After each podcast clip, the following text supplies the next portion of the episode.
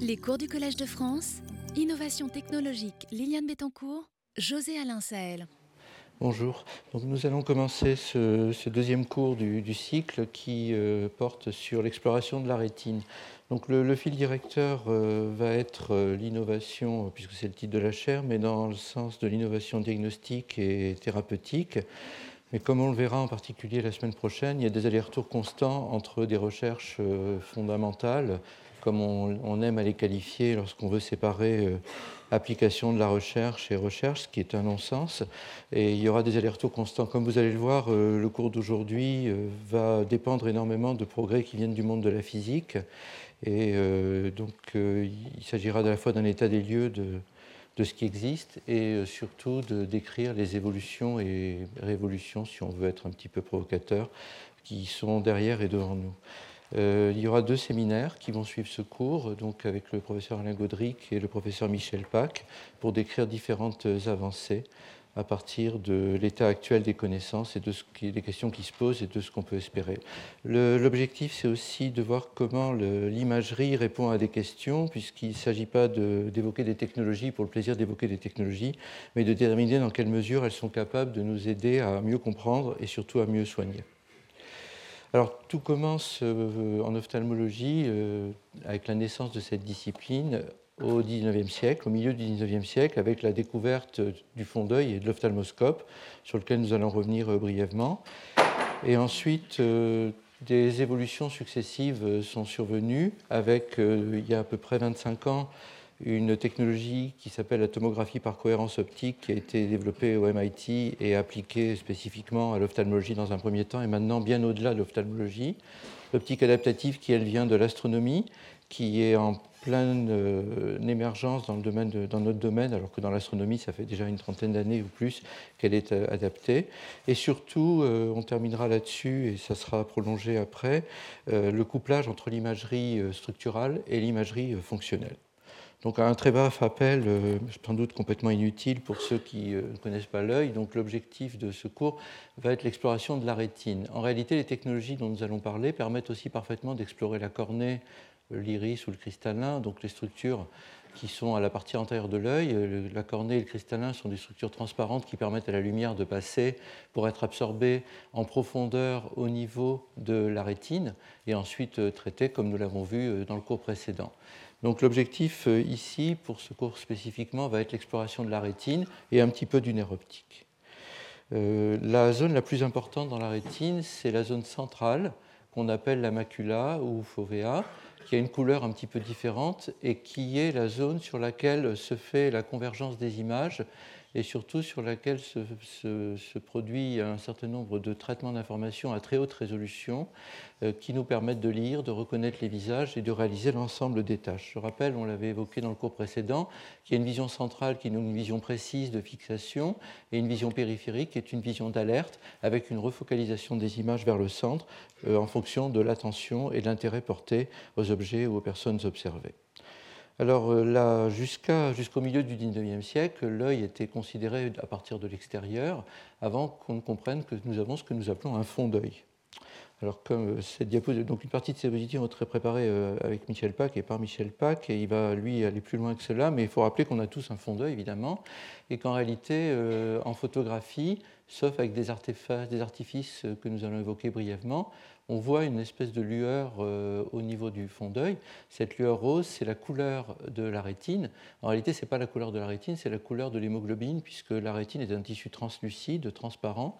Et ce que nous voyons, ce sont les vaisseaux sanguins dans la rétine qui contiennent donc des globules rouges. Et c'est la couleur de l'hémoglobine en fait, que nous voyons euh, au niveau du fond d'œil. Alors, ceci, euh, sauf si euh, on trouve des artifices pour éliminer cette lueur, résulte du fait que la lumière incidente, donc la lumière qui entre dans l'œil et la lumière qui sort dans l'œil, sont dans le même axe.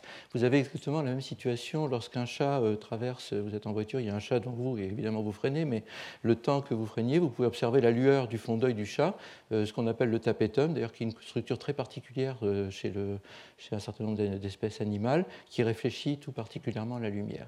Alors il y a des situations dramatiques dans lesquelles une photographie de ce type peut déclencher le diagnostic d'une maladie rétinienne, en particulier chez les enfants qui sont porteurs de cancer de l'œil qu'on appelle le rétinoblastome. Il y a un certain nombre d'histoires qui sont à la fois heureuses et malheureuses, puisque ces photos ont permis à la place du rose d'observer du blanc et de se poser la question de ce fond d'œil anormal et de déclencher à partir de cela des consultations et un diagnostic précoce, mais en fait trop tardif, de ce type de tumeur. Mais dans la généralité, les photos sont plutôt heureuses et ce qu'on peut observer, c'est cette lueur rose, ou alors, grâce à tous les progrès de la photographie, trouver des méthodes qui vont permettre, en contractant la pupille avec des lumières qui vont précéder la prise de photographie, de contracter et donc de réduire cette, euh, cette, lumière, ou alors en jouant sur un décentrement léger du flash qui fait que la lumière incidente et la lumière réfléchie ne sont pas dans le même axe. Donc en parlant de lumière incidente et de lumière réfléchie, on rentre directement dans la découverte de l'ophtalmoscope par von Helmholtz euh, au XIXe siècle. En effet, donc, euh, le fond d'œil peut être vu, cette couleur du fond d'œil peut être vue à distance, mais euh, c'est flou, c'est-à-dire que l'image que vous avez, vous voyez, c'est une image rose qui correspond rouge-orange, qui correspond à l'hémoglobine, mais euh, les dioptres oculaires ne sont pas neutralisés et l'image n'est pas nette. En, 1701, le premier à en fait, avoir découvert l'ophtalmoscope, c'était un Français, euh, Jean Méry, euh, en faisant quelque chose qui probablement aujourd'hui n'aurait passé aucun comité de protection des animaux, puisqu'il avait plongé un chat euh, dans, de l'eau. Il avait donc neutralisé la, cornée avec cette eau, et ça lui avait permis de voir effectivement en illuminant le fond d'œil. Il avait examiné le fond d'œil de cet animal, alors, donc on peut dire que c'est du pré-mortem. Euh, puisque évidemment le chat n'a pas survécu à l'expérience. Euh, et il faut attendre à peu près plus de 100 ans pour qu'un euh, certain nombre de, chercheurs, des physiciens en général, ou des personnes comme Helmholtz qui sont à la fois des physiologistes et des physiciens, transforment cette idée en une véritable découverte. Et il y a une controverse sur le véritable découvreur de l'ophtalmoscope, plusieurs noms, donc euh, Méry n'a pas laissé de traces dans l'histoire. Euh, par contre, il y a donc Charles Babbage qui euh, aurait pu aussi revendiquer l'invention de l'ordinateur et euh, qui, en raison de son caractère et de ses mauvaises relations avec les ophtalmologistes et chirurgiens anglais, n'a pas convaincu de l'intérêt de sa découverte.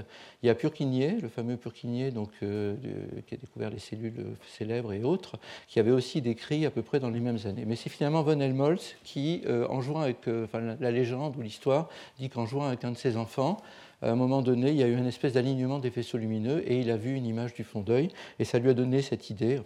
on améliore toujours les histoires, on raconte toujours comment on a eu nos idées. En réalité, c'est souvent une façon de refaire l'histoire. Donc jusque-là, euh, il n'y avait pas d'ophtalmologie, et ce qu'on savait de l'ophtalmologie, simplement, c'est qu'il y avait des tumeurs qui sortaient de l'œil éventuellement, ou des maladies qui entraînaient la cécité, mais sans qu'il soit compris même à quoi servait le cristallin, à quoi servait la rétine. Et donc c'est donc Helmholtz qui euh, découvre l'ophtalmoscope avec cette idée d'envoyer la lumière dans la pupille, et euh, de la réfléchir vers l'observateur, et avec un tout petit trou à l'intérieur du miroir qui réfléchit la lumière, d'observer le fond d'œil. Donc cet ophtalmoscope est découvert en 1850 ou 1851, et c'est l'émergence très brutale de l'ophtalmologie qui se sépare des autres disciplines et qui passe des, marchands ambulants et des charlatans à une véritable discipline. Le plus grand ophtalmologiste euh, de l'époque, qui est resté d'ailleurs euh, une personnalité marquante, a dit que Helmholtz a découvert un nouveau monde. Et qu'est-ce qui reste à découvrir? Donc ça, c'est ce qu'on dit toujours euh, sans savoir ce qui nous attend. Et euh, ça, c'était donc il y a 165 ans.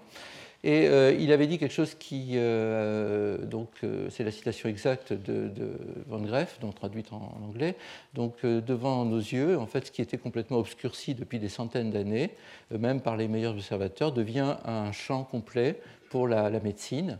Et euh, en réalité, en très peu d'années, effectivement, il a, fait tout à fait raison, puisqu'entre 1850 et 1870 au plus tard, la plupart des maladies ophtalmologiques sont décrites avec une précision incroyable, euh, avec des dessins absolument magnifiques qui décrivaient les images du fond d'œil. Et la discipline émerge avec quelques grands noms qu'on ne va pas tous citer, Von Greff étant un d'entre eux, euh, dans plusieurs pays en Europe, donc en Hollande, en Allemagne, en Angleterre, en France. Euh, avec plusieurs euh, très importantes découvertes à partir de ça. Euh, une des conséquences de, cela, ça a été par exemple concernant le rétinoblastome dont j'ai parlé tout à l'heure, jusqu'à ce moment-là, le rétinoblastome, qui était donc cette tumeur de l'enfant, n'était diagnostiqué que lorsque la tumeur sortait de l'œil. C'est-à-dire que la tumeur avait rempli l'œil complètement et elle sortait. Donc évidemment, il n'y avait que des décès liés à cette tumeur. Et euh, il a fallu que la tumeur soit diagnostiquée plus tôt pour qu'à l'époque, le traitement de référence, qui était les nucléations euh, pour enlever l'œil euh, porteur de la tumeur, permette de guérir quand c'était pris à temps, de permettre une survie des enfants porteurs de cette tumeur et leur permettre d'avoir des enfants. c'est comme ça que 20 ans après, on a compris que c'était une tumeur d'origine génétique qui était transmise de manière génétique. Et ça, ça a été possible uniquement parce que les enfants survivaient à cette tumeur grâce à la découverte de l'ophtalmoscope. C'est un des exemples de ce que ça a été. Et à partir de là et en peu d'années, sont décrits plusieurs types d'ophtalmoscopes qui ont été bien maîtrisés. Donc c'est von Helmholtz qui, euh, comme vous le savez, a joué un rôle aussi en acoustique, en optique, a été un enseignant euh, exceptionnel et a donc vraiment révolutionné plusieurs domaines de, de la science et de la médecine. Et euh, donc en 1880, il y avait déjà 86 types différents d'ophtalmoscopes. sont déjà découverts à ce moment-là des ophtalmoscopes qu'on appelle indirects, des ophtalmoscopes binoculaires, euh, qui, sont, oubliés. Ça a été découvert par un Français qui s'appelait Girotelon. Ça a été oublié jusque dans les années 50. Euh, et c'est un Belge qui, aux États-Unis, Charles Kepens, a repopularisé cette technologie. Et donc jusqu'à aujourd'hui, des techniques l'une après l'autre sont découvertes pour améliorer ces appareils ça reste un examen clé de l'ophtalmologie. Mais vous verrez qu'il a été, euh, sinon dépassé, au moins largement complété. Un des objectifs, ça a été aussi de coupler l'imagerie à la photographie. Mais la photographie posait plus de problèmes, en particulier à cause des reflets qu'on a déjà évoqués, mais aussi de la quantité de lumière qu'il fallait faire entrer dans l'œil. Donc les premières photographies, vous voyez, c'est assez ancien, c'est plus de, plus de 130 ans, avec euh, les premières photographies du fond d'œil, en réalité, jusque dans les années 50, euh, on peut dire que c'était plutôt des dessins, magnifiques souvent d'ailleurs. Euh, il y a une collection, par exemple, encore en France, à la Fondation Rothschild de, de, Mavas, donc euh, Jacques Mavas, où il y avait des dessins qui étaient faits du fond d'œil, une collection absolument magnifique, de véritables œuvres d'art. Et les atlas de ces années-là étaient souvent faits par les ophtalmologistes eux-mêmes ou souvent par des dessinateurs qui travaillaient avec eux. Mais bon, est arrivée la photographie, puis la photographie numérique avec donc la possibilité d'avoir des photos du fond d'œil, différents filtres, du coup de mesurer ce qu'on va décrire tout à l'heure, la fluorescence. Et puis dans les années 60, deux étudiants en médecine, euh, Novotny et Alnis, qui ont l'idée d'injecter un colorant fluorescent euh, au pied du coude et de regarder le fond d'œil, et pour mesurer simplement à l'époque le temps qu'il fallait pour que le colorant circule, et est né à ce moment-là euh, par des étudiants en médecine, je crois qu'ils étaient en quatrième année de médecine. Ils ont fait naître l'angiographie à fluorescence qui a permis de traiter les diabétiques, de traiter énormément de pathologies. Donc des découvertes venant souvent plutôt de l'imagerie qui ont permis de revisiter euh, des questions précédentes. Et la, règle générale, c'est ce que disait euh, Gaston Bachelard, c'est que l'ancien doit être visité en fonction de repenser en fonction du nouveau. C'est-à-dire que les nouvelles technologies nous permettent de reposer les anciennes questions et d'aller plus loin et souvent de reformuler ces questions ou d'en poser d'autres.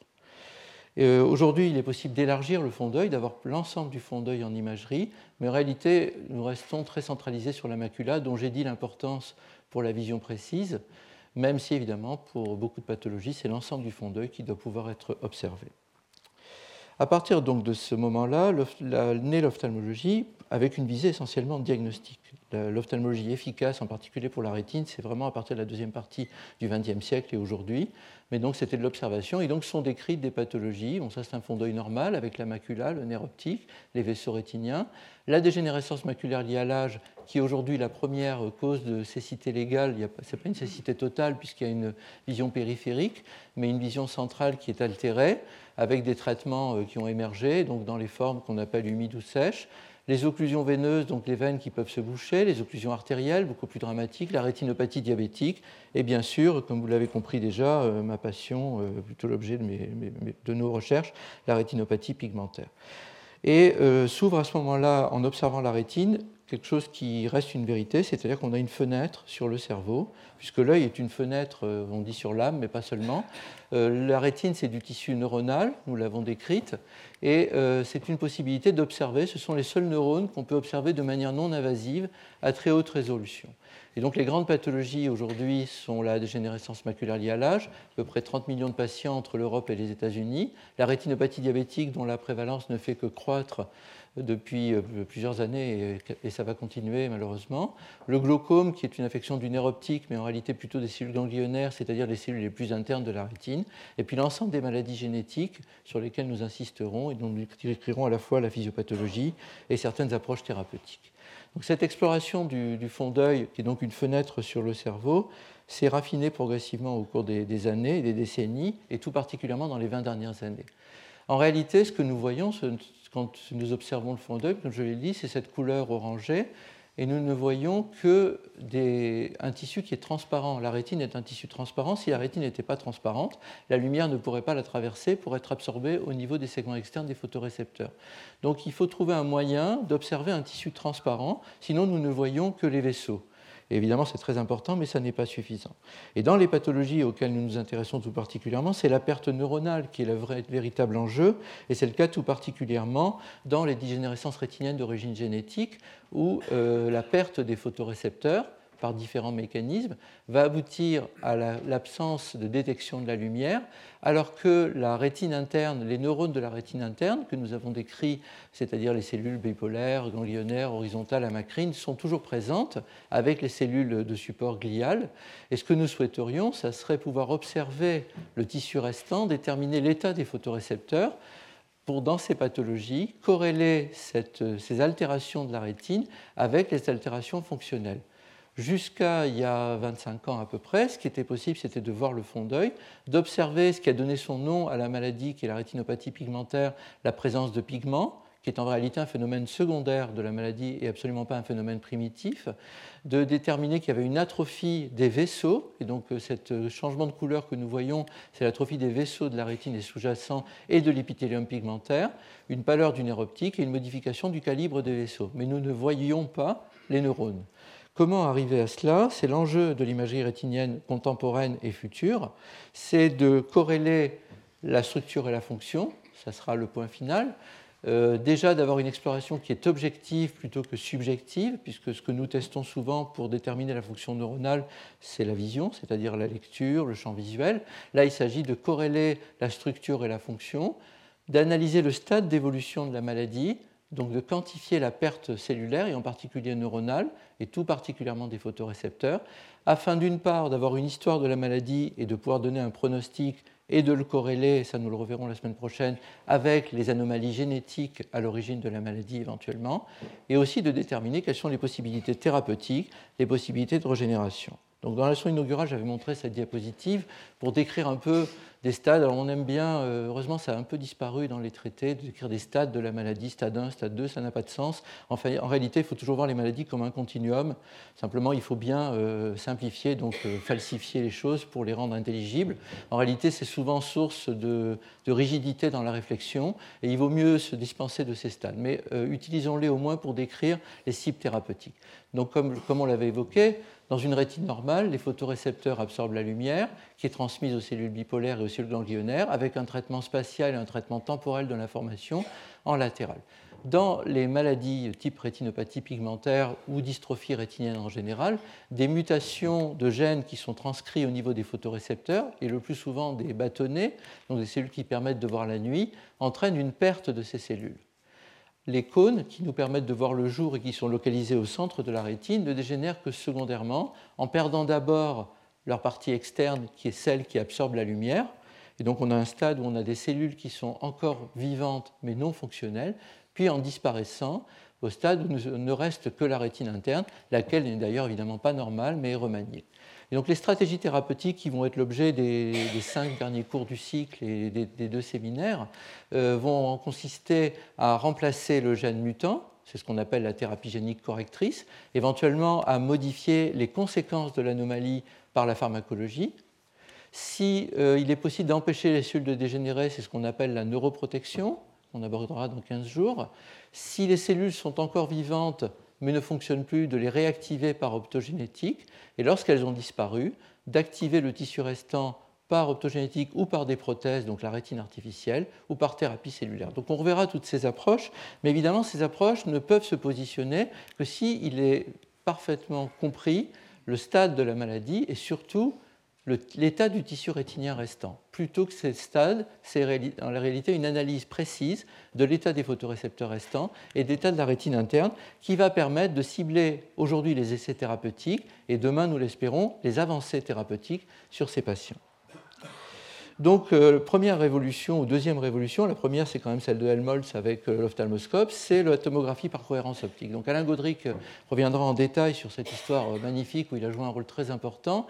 Mais tout commence à, Boston au début des années 90 avec Fujimoto au MIT qui propose une approche qui permet d'avoir des coupes optiques de la rétine. Je vous avais montré tout à l'heure un schéma de la rétine ou une coupe histologique. Là, il devient possible et avec une résolution qui, comme vous le voyez, euh, n'a fait que s'affiner, on peut continuer jusqu'en 2016, avec euh, d'une part une analyse optique, mais surtout un traitement informatique des données qui a permis d'optimiser ces informations. On peut considérer cette technologie comme un scanner à photons, et ce que vous voyez là, c'est l'adoption progressive de l'OCT par les cliniciens, une technique dont je me souviens quand elle est apparue au tout début des années 90, les gens disaient mais ça servira à rien, euh, on voit très bien avec le fond d'œil. Alors c'est toujours comme ça, de toute façon quand une nouvelle technologie arrive, ça commence toujours par euh, des gens qui vous disent mais à quoi ça va donc servir, ça coûte très cher.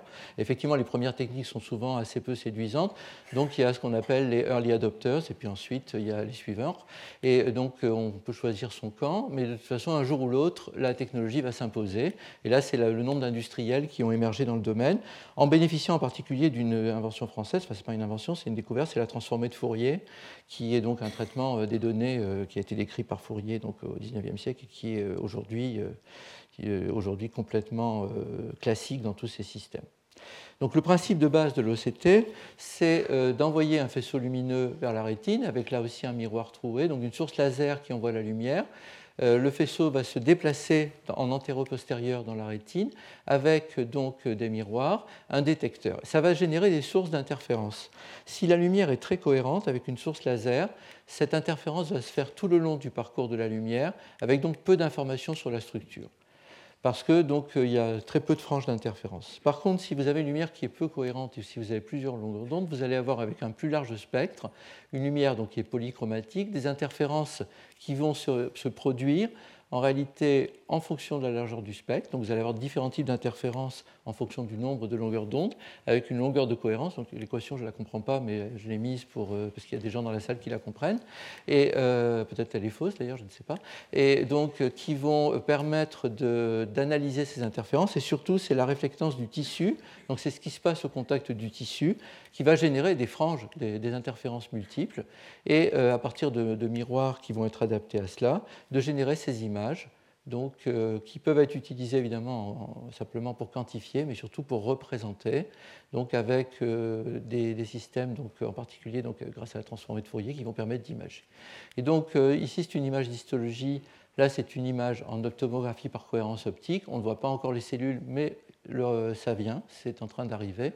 Et donc nous allons revoir, et ça va être pris très largement par Alain Godric, les différentes couches de la rétine, et en particulier des, des couches de réflectance qui ont été découvertes grâce à cette technique qui correspondent à des structures anatomiques précises et qui ont donc un intérêt majeur pour leur analyse. Donc si on essaye de voir par exemple pour un photorécepteur de la, région centrale de la rétine, de la macula, il y a donc le segment externe, les noyaux, la zone synaptique et ensuite dans le cas de la macula, il y a un déport sur les côtés des axones euh, si on est finaliste, on dit que c'est pour que la lumière arrive mieux sur les segments externes des photorécepteurs, sinon c'est que c'est simplement un phénomène évolutif. Euh, de toute façon, les faits sont là, et donc une transmission de l'information. Et donc il va être possible d'analyser ces différentes couches. Euh, ici, par exemple, vous allez avoir une augmentation de l'image qui, comme vous le voyez, pourrait être meilleure, et c'est le cas aujourd'hui. Et ça va vous permettre d'analyser pour un photorécepteur donné les segments externes, donc la zone où se fait la capture de la lumière, ce qu'on appelle la zone ellipsoïde qui correspond à la connexion entre les segments externes et les segments internes avec les mitochondries qui sont les centrales énergétiques qui sont localisées là. Il y a une zone qui correspond à la jonction entre les cellules gliales et les photorécepteurs, et puis les axones. Et donc toutes ces structures sont observables aujourd'hui, alors pas cellule par cellule encore, mais ça vient au niveau de la rétine en une minute en lumière infrarouge sans éblouir le patient. Vous, vous avez ces images qui sortent sur votre écran, et là c'est du traitement d'information évidemment. Et donc ça, ça a permis de vraiment euh, transformer notre pratique. Euh, ça a parfois euh, fait moins fonctionner les neurones parce qu'il fallait souvent deviner. Donc maintenant, comme souvent, on voit et ça empêche parfois de réfléchir, mais il faut l'utiliser pour réfléchir mieux. Et donc ça a permis d'aborder de nouveaux champs de recherche avec deux exemples très brefs. Hein. Un, c'est la FOVA, donc la dépression évoquée. L'autre, c'est le microvasculaire et la rhéologie. Alors sur la FOVA, vous avez donc cet entonnoir chez les patients et on s'aperçoit que si on regarde des sujets normaux avec une vision normale, donc ça c'est un travail qui a été fait chez nous avec Michel et Saratic, donc une imagerie de la zone centrale de la rétine et vous allez observer que la forme de cet entonnoir est très différente d'une personne à l'autre. Alors on sait qu'on est tous différents, que la carte des photorécepteurs, et pourtant tous ces sujets voient 10 dixièmes parfaitement bien avec un champ visuel normal. Donc évidemment une des conséquences, c'est qu'on pourrait dire ça sert à rien d'avoir une, une FOVA. Euh, probablement c'est une, erreur provisoire. Euh, ça peut être même, si on, veut faire de l'explication, dire que ça dérive de certains oiseaux, donc c'est un résidu évolutif. Je ne sais pas. C'est une hypothèse de dire que c'est un résidu ancestral. Sans doute que c'est beaucoup plus important que cela. L'autre élément, c'est la rhéologie, c'est qu'on voit maintenant les vaisseaux sanguins, et on le reverra tout à l'heure, on peut voir à l'intérieur des vaisseaux sanguins la réflectance qui est liée au flux. Et donc vous allez avoir, si on est dans un courant turbulent, un alignement, donc ici on est dans, une situation d'arrêt, donc il y a une les vaisseaux, les, les globules sont euh, dans tous les sens, vous allez avoir différents types d'alignements en fonction du flux sanguin.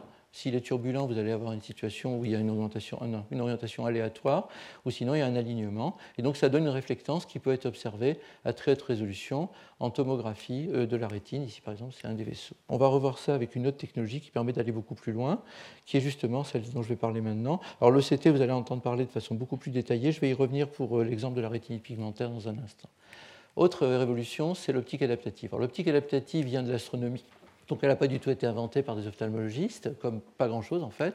Et euh, ça vient donc de l'idée qu'a eu d'abord David Williams euh, euh, à Rochester, et donc ça, ça remonte maintenant à une vingtaine d'années à peu près, d'utiliser cette technique que les astronomes emploient pour voir les planètes dans l'espace en corrigeant les aberrations optiques à travers l'atmosphère pour euh, modifier les images réfléchies avec des miroirs déformables qui vont corriger les aberrations de la lumière pour améliorer la résolution. Alors en France, grâce à Pierre Léna, donc de l'Observatoire de Paris, nous avons été donc avec Alain, Michel, dans les premiers à pouvoir l'adapter très très vite et à développer plusieurs technologies. Vous allez voir que du coup, il y a une des avancées importantes euh, qui ont été possibles par rapport à ça.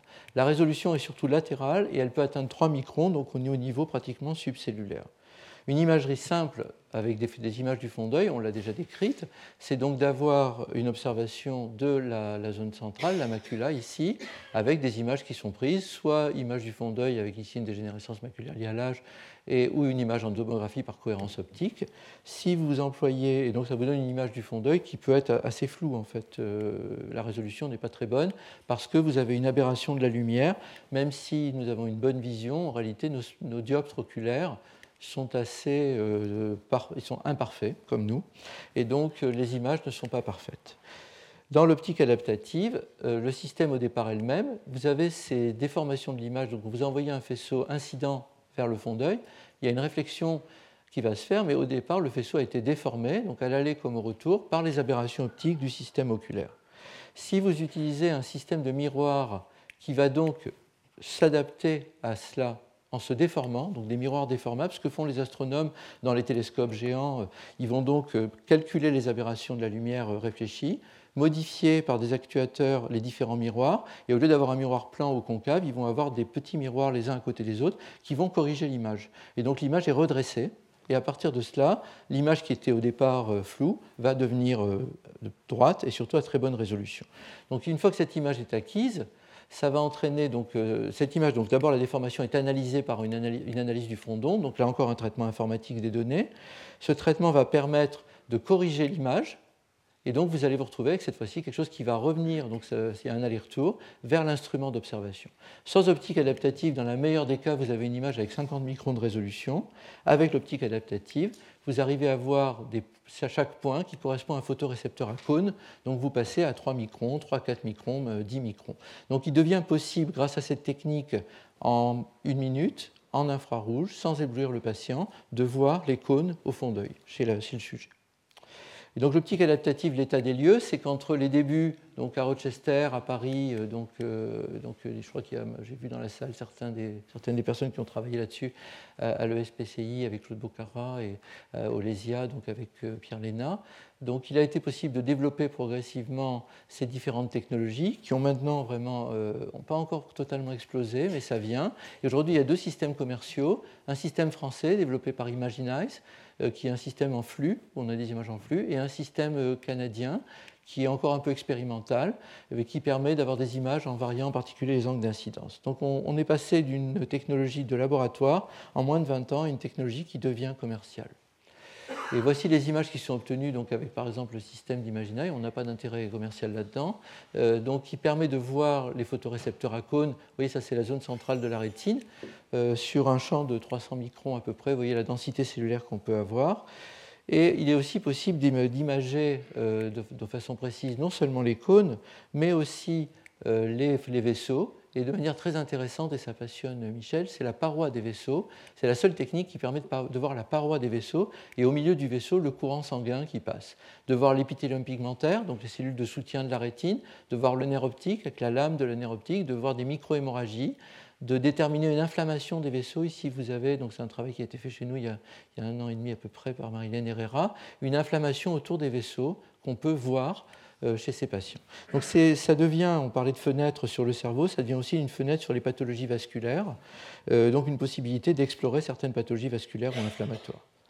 Donc ces différentes technologies sont là, mais vous vous retrouvez avec quelque chose qui est un problème de riche, euh, ou plutôt de pauvre, c'est que vous avez beaucoup de technologies et beaucoup d'appareils. Alors d'une part, ça veut dire beaucoup de temps passé par les médecins et les patients devant les appareils pour accueillir toutes ces images, et puis aussi, est-ce que c'est possible d'avoir tous ces appareils en même temps? Donc il y a un problème d'intégration de ces technologies d'utiliser des approches avec des longueurs d'onde variées pour mesurer les réflectances, l'angiographie donc pour voir la circulation, la tomographie par cohérence optique, les ultrasons, le Doppler. Donc aujourd'hui, on passe à une approche qui est multimodale et plutôt que de raisonner par appareillage, il vaut mieux raisonner par structure en se disant qu'est-ce qu'on veut observer, quelle est la question scientifique, quel est le tissu qui nous intéresse et comment l'observer de la meilleure façon. Alors par exemple, si on veut imager les photorécepteurs, ça devient possible euh, donc encore une fois, ce sont les seuls neurones observables chez l'homme.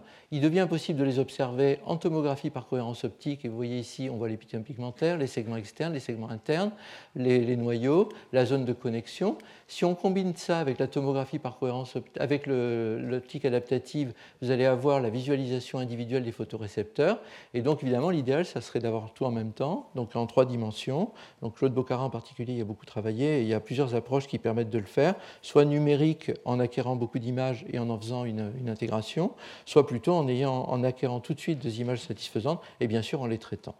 Autre structure qui est intéressante à regarder, ce sont les vaisseaux, comme ça a été évoqué, en, photographie, en optique adaptative, en angiographie où il y a un colorant qui va donc, la fluorescéine, qui va colorer les vaisseaux, en tomographie, et puis maintenant une technique qui est sans colorant, qui est l'OCT angiographie, donc qui est une façon de visualiser les tout petits vaisseaux euh, qui devient de plus en plus à la mode et qui devient disponible, qui ne marche pas chez tout le monde, mais qui permet d'avoir une visualisation du lit capillaire et du lit vasculaire chez les patients de manière non invasive. Donc à partir de cette analyse morphologique du tissu rétinien, il devient possible d'entrer dans une question fondamentale, c'est la caractérisation de la maladie, ce qu'on appelle le phénotype, et d'ouvrir une fenêtre vers les corrélations entre la structure et la fonction. Donc, si on prend par exemple ce que nous faisons au centre d'investigation clinique, au centre de maladies rares, un patient atteint de rétinopathie pigmentaire, donc ça c'est DEC qui coordonne le centre, euh, avec euh, une image du fond d'œil, du pigment au niveau du fond d'œil dans cette rétinopathie pigmentaire, une imagerie en tomographie par cohérence optique, une imagerie éventuellement par optique adaptative. Ici, la possibilité de mesurer les fluorescences, donc les différents pigments dans la rétine qui vont être fluorescents qu'on peut quantifier, et de coupler ça à une analyse de la fonction, ici du champ visuel, donc la détection de la lumière, ou de l'électrophysiologie, où vous mesurez les courants électriques externe, bien sûr, euh, sans entrer dans l'œil, avec euh, simplement le, champ qui est, déployé par ces courants électriques, qui vous permet de mesurer la fonction, éventuellement de le faire zone par zone. Donc vous allez pouvoir analyser tout cela, patient par patient, stade évolutif par stade évolutif. Donc un patient typiquement avec une maladie comme la rétinopathie pigmentaire se voit proposer évidemment de mesurer son acuité visuelle pour savoir s'il peut lire de loin, de près, un champ visuel pour voir la vision périphérique et centrale, éventuellement de projeter sur le fond d'œil des tests, ce qu'on appelle la micropérimétrie, on en verra un exemple, une imagerie en fluorescence, une tomographie par cohérence optique, une optique adaptative pour une imagerie à haute résolution, et on y ajoute toujours l'analyse de l'impact de la maladie sur la vie quotidienne avec un questionnaire sur la qualité de vie et sur l'état émotionnel. Donc c'est une journée entière euh, consacrée à cela. Donc une médecine qui n'est pas du tout la médecine à haut débit euh, dont on peut parler et certainement pas à haute rentabilité, mais qui a comme euh, visée d'une part de bien comprendre la situation, de déterminer son évolution dans les années à venir et à partir de cela d'envisager des possibilités thérapeutiques.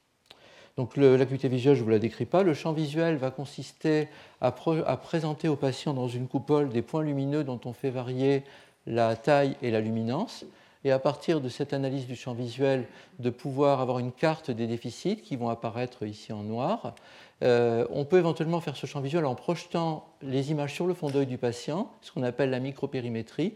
Vous allez pouvoir corréler des visus à condition que le patient fixe bien les images du fond d'œil et les analyses fonctionnelles il y a une corrélation très précise, ça a été décrit plusieurs fois, mais un, article euh, d'il y a quelques années montrait la corrélation entre la perte de cellules en imagerie et la perte fonctionnelle, montrant qu'en réalité, à peu près une perte de 10 décibels de sensibilité ce qui est important, correspond à une perte de 90% des photorécepteurs. Donc vous allez, ça veut dire que euh, la courbe est évidemment pas linéaire. Hein. Euh, il y a quelque chose qui va permettre, en corrélant la longueur des segments externes et la fonctionnalité, d'avoir un index.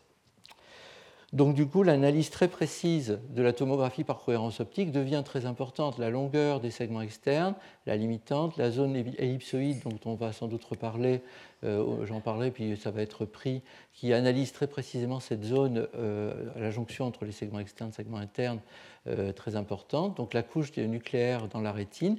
Et donc vous allez pouvoir mesurer ces différents éléments les logiciels automatisés souvent donnent des résultats de mauvaise qualité, donc il y a un développement de logiciels en cours, en particulier avec SupElex, SupOptic.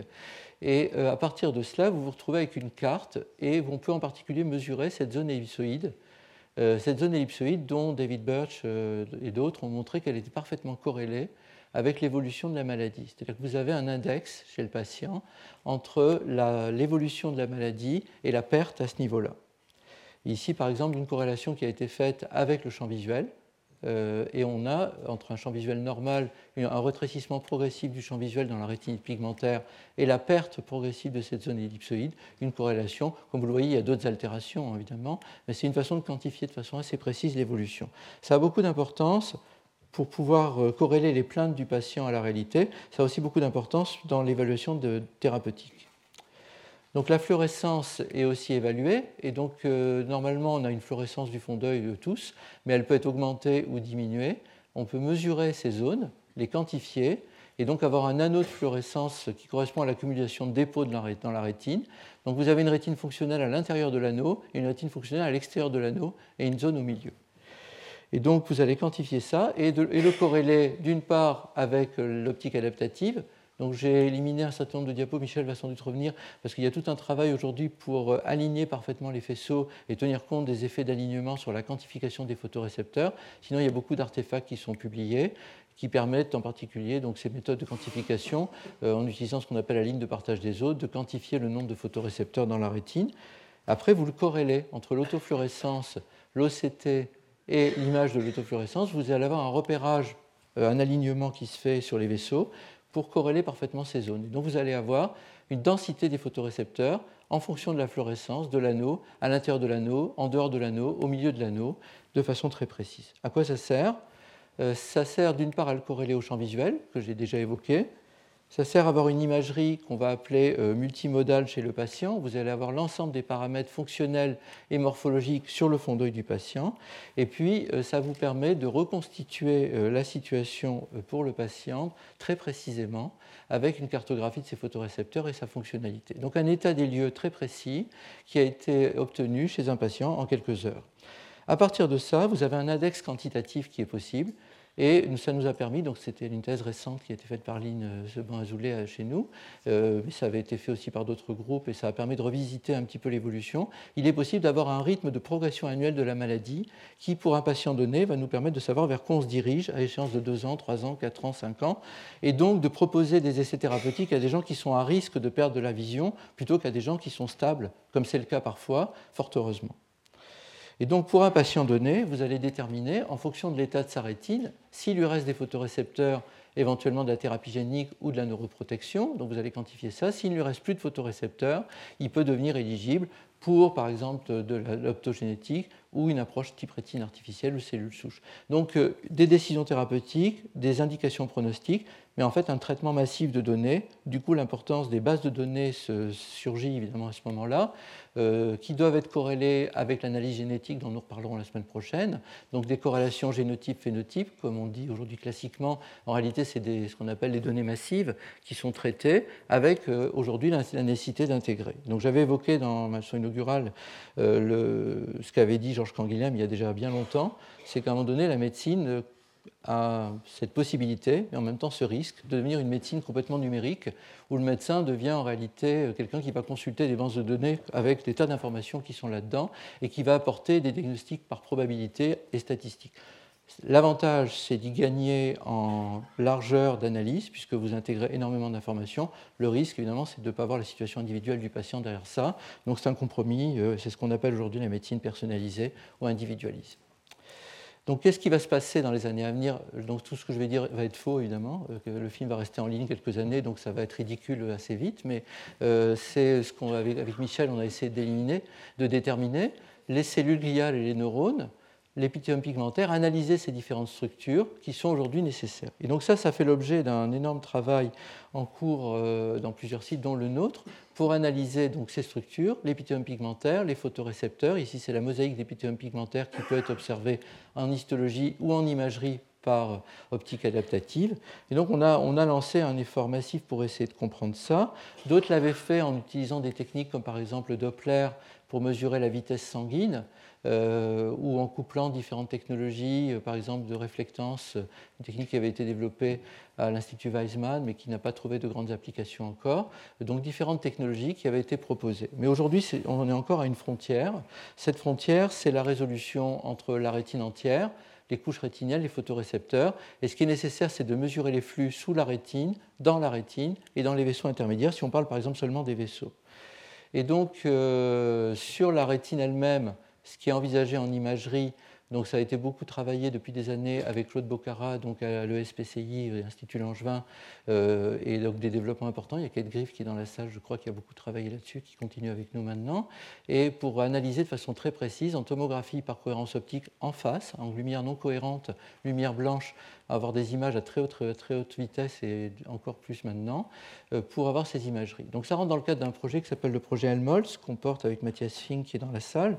Et euh, ce projet vise à, obtenir une imagerie à très haute résolution du tissu rétinien en optique de la vascularisation en ultrasons, en particulier des technologies type retournant temporel développées par Mathias, qui a occupé cette chaire il y a quelques années maintenant, euh, et euh, aussi par Michael Atlan pour l'holographie, que je vais brièvement décrire, puisque ces technologies qui sont financées par l'European Research Council, dans le cadre d'un projet sur six ans, vont nous permettre d'analyser en, en, Doppler holographie, en holographie Doppler, donc la vitesse sanguine dans la rétine interne, avec euh, les possibilités de détecter des vitesses assez rapides.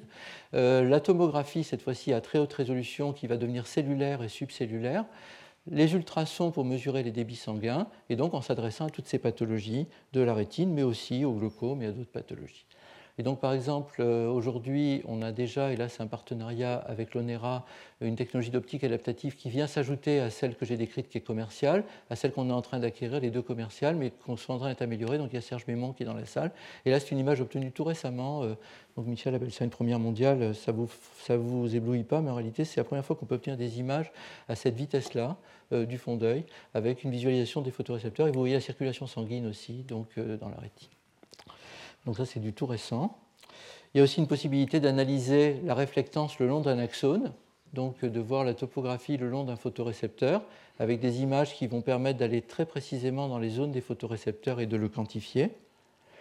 la possibilité d'utiliser une technologie qu'on appelle la microscopie biphotonique, où vous faites converger deux photons à deux incidences différentes pour réduire l'intensité de chacun d'entre eux, mais le faire converger sur un point donné, et d'avoir une imagerie, cette fois-ci, couche cellulaire par couche cellulaire, pour l'instant chez, chez, la souris, mais ça arrive chez le primate et bientôt chez l'homme, avec une cartographie extrêmement précise des photorécepteurs, ici chez le primate. Et donc l'holographie Doppler, c'est une technique qui combine le laser Doppler, donc la réflectance, et en même temps l'holographie, euh, donc qui est développée par Michael Atlan dans le cadre de ce projet, puis depuis longtemps à l'ESPCI, Institut Langevin, donc pour utiliser l'interférence des faisceaux lumineux, pour faire des interférences avec un hologramme, et mesurer un flux, cette fois-ci pas point par point comme c'est fait classiquement, mais sur toute une surface de la rétine. Et donc par exemple ici, il y a un petit film qui illustre cela. Euh, donc, il reprend ce qu'on a décrit. Aujourd'hui, ce qui est possible déjà dans le cadre de ce projet Helmholtz, euh, après même à peine un an, en réalité, il y a eu beaucoup de travail avant, c'est cette imagerie de Doppler. Cette imagerie en OCT euh, plein champ, qui est pas récente, mais qui est en train d'être améliorée. Et puis donc, la possibilité d'avoir des images en ultrasons qui vont aussi jusqu'au cerveau, puisque la même équipe, avec Mathias et Michael Tanter, avait montré qu'on pouvait mesurer et a montré qu'on peut mesurer les flux sanguins jusqu'au cortex. Donc, une analyse de l'ensemble de la fonctionnalité du tissu. Évidemment, tout ça n'a d'intérêt que si on peut traiter les informations. Donc, il y a une génération de données massives et donc il faut traiter ces informations avec des logiciels d'analyse qui vont faire des déconvolutions, de la segmentation, des mesures. Donc, tous ces éléments, c'est un travail qui est en cours depuis des années entre Michel Pack, Florence Rossan et, donc Isabelle Bock, donc ICEP et Télécom Paris, euh, pour euh, coupler ces différentes analyses et avoir des index qui vont vous permettre de modéliser les vaisseaux rétiniens. Euh, donc, ces données vont vous permettre d'avoir un modèle en trois dimensions de la rétine, une quantification des flux, une quantification des épaisseurs et donc des index pour l'évolution des patients. La dernière révolution, je terminerai là-dessus, ça va être le jour où on va pouvoir coupler tout ça à la fonction, c'est ce qu'on appellera le temps, la quatrième dimension, et surtout de voir les modifications du tissu en fonction de sa stimulation, donc des signaux qui sont émis par le tissu lorsqu'il est stimulé.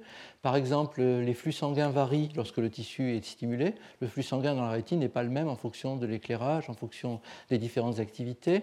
L'intensité des pigments rétiniens par nature, on l'a évoqué dans le cours précédent, va changer en fonction de la stimulation lumineuse, donc de quantifier la perte de coloration de la rétine par la lumière, de quantifier les signaux intrinsèques, les modifications d'épaisseur par exemple du tissu, et éventuellement de stimuler une cellule à la fois in vivo et d'observer ce que ça peut donner.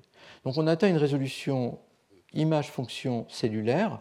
Et cette résolution, évidemment, euh, Michel aime bien, je gardais cette diapositive, euh, énerver nos collègues de neuroimagerie en décrivant euh, les machines d'IRM dont vous connaissez la taille et le bruit, euh, et dont la résolution, c'est des centaines de microns, et nos techniques à nous qui nous permettent en infrarouge, sans bruit et en une minute d'avoir des images au micromètre. C'est complètement malhonnête de faire ça, mais on ne peut pas résister à ce plaisir.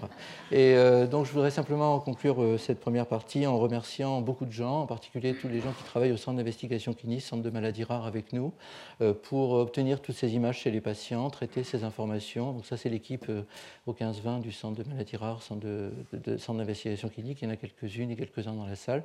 La parité n'est pas respectée, comme vous l'avez vu.